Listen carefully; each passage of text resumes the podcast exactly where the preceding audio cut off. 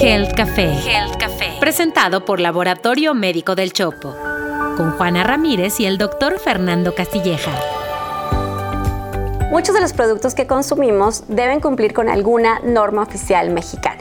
Sin embargo, el 1 de junio se publicó en el Diario Oficial de la Federación la intención del gobierno de cancelar unas 35 normas en materia de salud. ¿Cómo puede afectar esto a los mexicanos? De esto vamos a platicar hoy en Gel Café. Una de las obligaciones del Estado, y estamos de acuerdo en eso, es proveer de servicios de salud, de prevención, de tratamiento a la población. Y normalmente, al menos en países desarrollados, ya que hablamos tanto de eso, existen guías clínicas para definir los estándares sobre los cuales debe atenderse a la población. Sin embargo, en México, ante la inexistencia de dichas guías, existen las normas oficiales mexicanas en temas de salud que construyen por lo menos un mínimo necesario de práctica y un mínimo necesario de eh, certeza jurídica para ofrecer estos servicios de salud. De tal manera que la cancelación de estas normas pues genera un cierto riesgo para la atención puntual de los mexicanos. Y si bien es cierto que tenemos que reconocer que tienen más de 10 años de, antigüedad, muchas de ellas, eh, la cancelación en sí no es una, una buena idea, más allá de que deberían mejor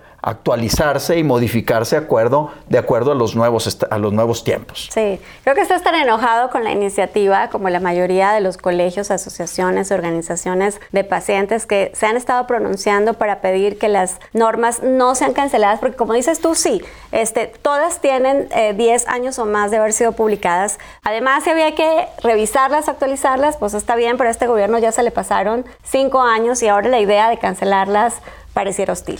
Ahora, eh, en, palabras mismas del gobierno federal, las normas oficiales mexicanas son el producto de un trabajo multidisciplinario donde están deberían intervenir médicos, organizaciones, instituciones de salud pública, de, de salud privada, porque porque generan toda esta plataforma de análisis crítico con evidencia científica y tecnológica, de tal manera que pues la idea es actualizarlas con todo el apoyo de estos grupos que pueden intervenir positivamente en la creación, actualización y generación de nuevas guías. No, y así ha sido siempre cuando se desarrollan estas NOMS, pero bueno, yo creo que hasta aquí la gente que nos está escuchando puede estar diciendo, bueno, pero ¿y por qué tanto alboroto? Esto es una cosa legal, no entiendo cómo es que esto me puede afectar y a mí al menos se me antojan dos razones que, por las que creo que esto es un tema en el que todos tenemos que participar e informarnos. Uno, porque creo que la forma en que lo anunciaron fue provocadora. O sea, simplemente sale este anuncio de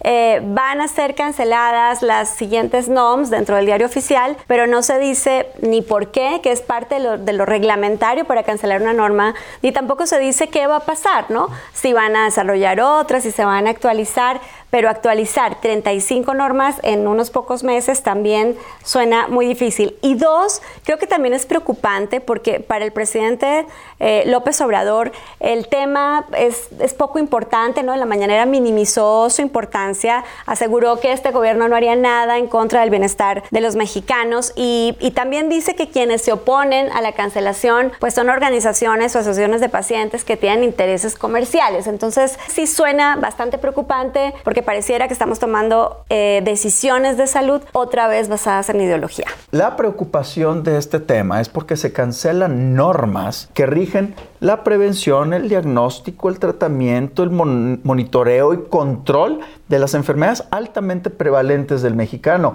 Y adicionalmente, más la falta de medicamentos, la falta de vacunas, la falta de infraestructura y procesos de atención, pues es un riesgo mayor para la población mexicana.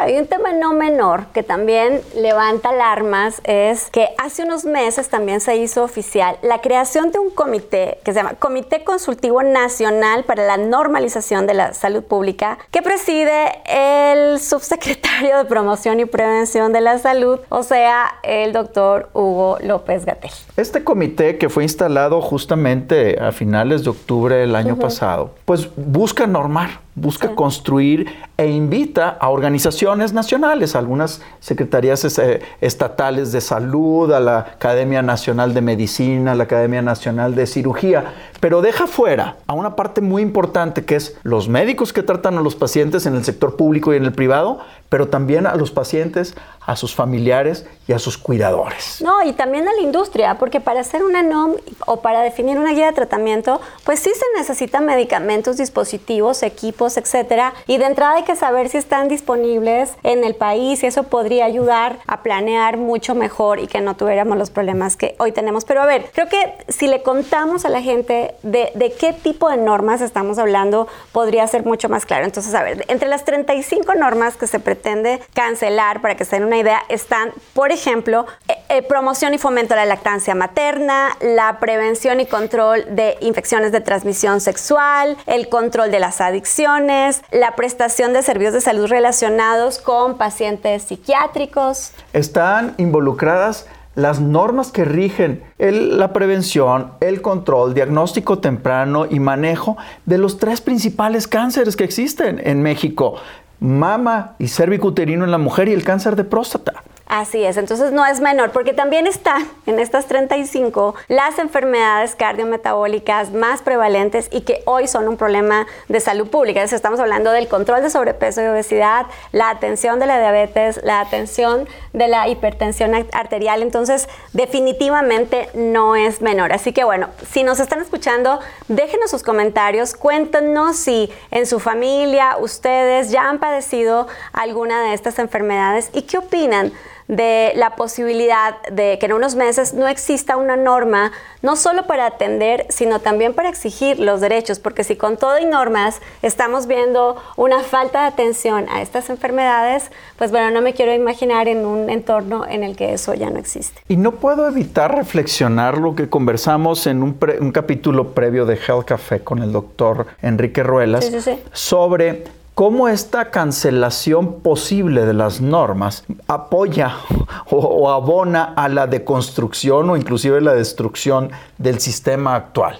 O sea, creo que la mejor propuesta de actualizar realmente estas normas podría abonar positivamente a la creación o a la reconstrucción de un sistema de salud como el que necesitamos. Fer, ya casi para terminar, ¿por qué no le decimos a la gente cuáles son los riesgos que corremos como población eh, en ausencia de estas normas o guías o regulación para atender enfermedades y temas tan importantes? En primer lugar, es un riesgo para la atención directa de las personas y los pacientes. O sea, son guías y mecanismos mínimos necesarios para que la gente pueda recibir una atención de calidad y de seguridad. Dos, el marco jurídico. O sea, ¿cómo podemos asegurar que un médico o un sistema médico provea un servicio de salud necesario y acorde? ¿Y cómo protegemos a ese paciente de que se le brinde lo correcto desde el marco jurídico? Con las, con las NOMS, si, teniendo NOMS, un paciente que está afiliado al IMSS eh, o, al ISTE o que está afiliado hoy al IMSS Bienestar, ¿no? lo que cambió de INSABIA, Seguro Popular, en fin, si cada uno de esos pacientes con la misma enfermedad hoy ya son tratados de manera diferente, no sé cómo sería ese escenario en ausencia de normas. Creo que, como dices tú, definitivamente se trata más de actualizarlas, pero, pero además de, de, aplicarlas, ¿no? Así es, generar el marco jurídico para que los pacientes tengan derecho a esos tratamientos, pero los doctores también tengan manera de exigir los insumos para brindar esos tratamientos dentro del marco regulatorio y legal. Fer, es inevitable pensar que la cancelación de estas NOMS, este, este, sospechosismo natural, tenga que ver también con eliminar una de las principales razones por las que pacientes y organizaciones han estado demandas en los últimos años por falta de atención. Entonces, ante tanta demanda, pues mejor cancelo la NOM para que ya no me demanden. Y creo que ese sospechosismo se eliminaría por parte del gobierno, por un lado, explicando las razones de cancelar o cambiando ese cancelar por actualizar y por además ponerle más dientes a las normas para que se puedan aplicar. Y una parte muy importante es que esta falta de este marco legal, jurídico, normativo, deja también en indefensión a los médicos. ¿Por qué? Porque ¿qué marco jurídico tengo yo también para establecer un tratamiento y para poderme yo defender? de lo que hice correctamente basado en guías y en normas establecidas. O sea, pudiera, esta falta de normatividad pudiera abonar a la criminalización de la decisión del acto médico.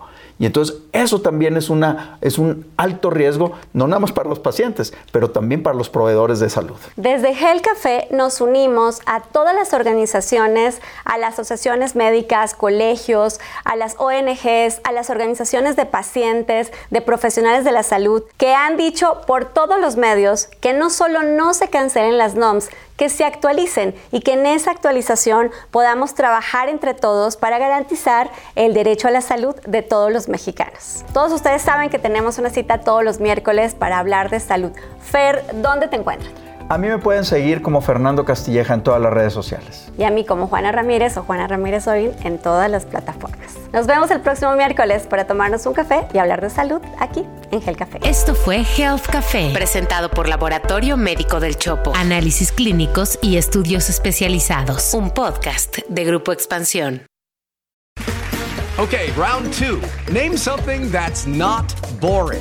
laundry? Ooh, a book club. Computer solitaire, huh? Ah, oh, sorry, we were looking for Chumba Casino. That's right. ChumbaCasino.com has over 100 casino style games. Join today and play for free for your chance to redeem some serious prizes. ChumbaCasino.com. No purchase necessary. Full prohibited by law. 18 plus terms and conditions apply. See website for details.